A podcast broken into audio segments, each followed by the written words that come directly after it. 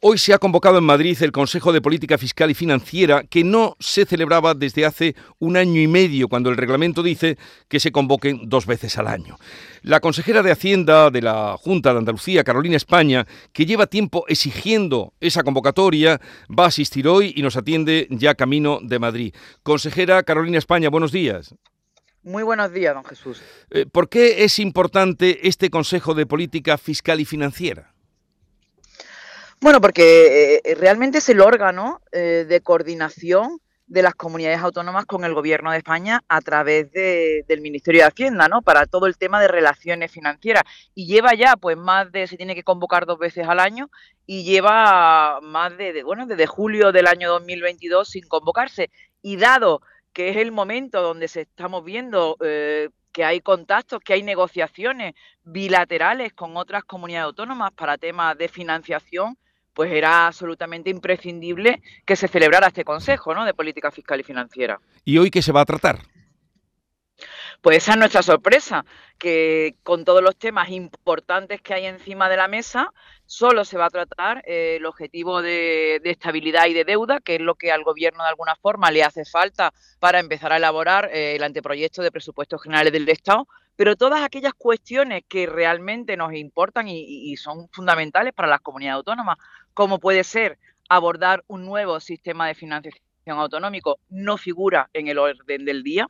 Hay que recordar que Andalucía eh, es una comunidad infrafinanciada, no de ahora, desde que se aprobó este sistema de financiación en el año 2009 y que estamos perdiendo más de mil millones de euros cada año por una financiación impropia para Andalucía, pues bien, no se habla para nada, no figuran en el orden del día el nuevo sistema, la reforma del sistema de financiación. Nosotros vamos a solicitar en ruegos y preguntas o cuando se nos dé la oportunidad de intervenir que se, que se consigne un fondo transitorio, un fondo transitorio para Andalucía y para aquellas otras comunidades que están infrafinanciadas ahora que se van a elaborar los presupuestos generales del Estado, porque entendemos que mientras se reforma el sistema de financiación, es lo justo para Andalucía no seguir perdiendo más dinero. Un fondo transitorio que compense esa infrafinanciación. Al mismo tiempo, también echamos de menos en estas cuentas, en este orden del día, perdón, pues eh, hablar de las entregas a cuenta.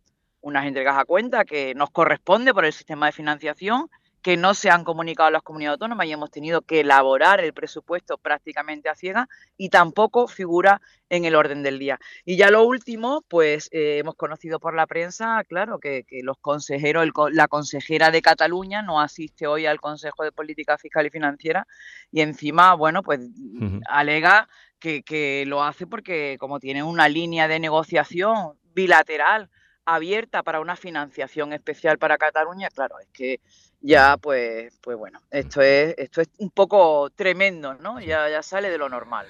Bueno, ¿qué puede suponer esa actitud que usted resalta, eh, sorprendida de que no vaya la consejera o representante de la consejería, eh, consejera o consejero, que no sé ahora mismo cuál es, de, Cataluña a esa reunión, porque ellos ya tienen su financiación arreglada? ¿Esto puede ser perjudicial para otras comunidades y en concreto para la nuestra?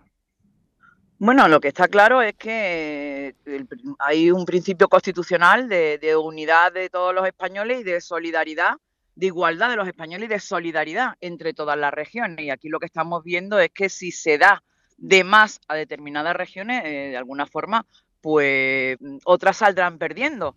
Y nosotros lo que vamos a defender es eh, la igualdad por encima de todo, vamos a defender a Andalucía por encima de cualquier cosa y desde luego que se nos dé un trato justo y que mm, no podemos seguir un año más infrafinanciados mientras otras están financiadas por encima de la media y además se les siguen otorgando una serie de eh, privilegios. Por lo tanto, nosotros levantaremos la voz en el Consejo de Política Fiscal y Financiera y lo diremos alto y claro.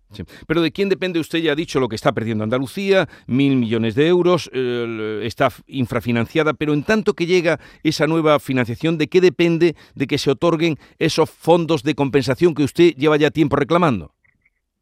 Bueno, pues mm, lógicamente tiene que ser el gobierno de España, el gobierno de Sánchez, el que decida eh, e incluirlo en los presupuestos generales del Estado. Nosotros entendemos que el Consejo de Política Fiscal y Financiera es eh, el órgano competente y hoy sería un buen momento para que la ministra avanzara que va a incluir ese mm. fondo transitorio de nivelación en los presupuestos generales. Eso sería una buena noticia para Andalucía. Veremos qué pasa, ya nos lo contará. Por último, los grandes patrimonios podrán elegir pagar el impuesto a las grandes fortunas, al Estado, que ese es el nombre que tiene, eh, que solo se paga en las comunidades donde se quitó el impuesto al patrimonio, caso de Andalucía. ¿La Junta va a recuperar el impuesto al patrimonio? ¿Cómo va a funcionar? Bueno, eso es que yo creo que se ha creado un poco de confusión. Realmente el impuesto de patrimonio es para aquellos contribuyentes que tengan un patrimonio superior a 700.000 euros. Ese impuesto se quitó, se eliminó en Andalucía ya en el año pasado. Como consecuencia de eso, el gobierno estableció el impuesto a las grandes fortunas, que es para patrimonio de más de 3,7 millones de euros.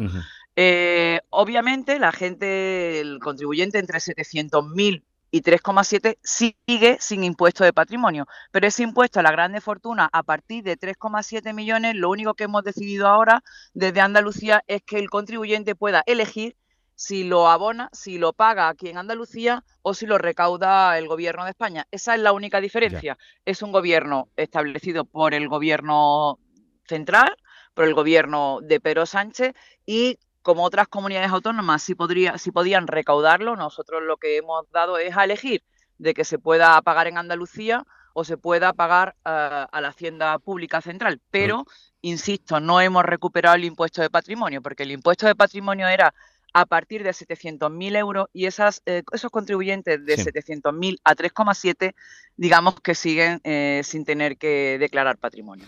Muy bien, pues gracias por atendernos, mm, que vaya todo bien y a ver si consigue de esa reunión del Fondo eh, de Política Fiscal y Financiera, eh, puede usted y otras comunidades que están en lo mismo arañar esos fondos de compensación en torno, en tanto llega la nueva financiación. Un saludo y buenos días.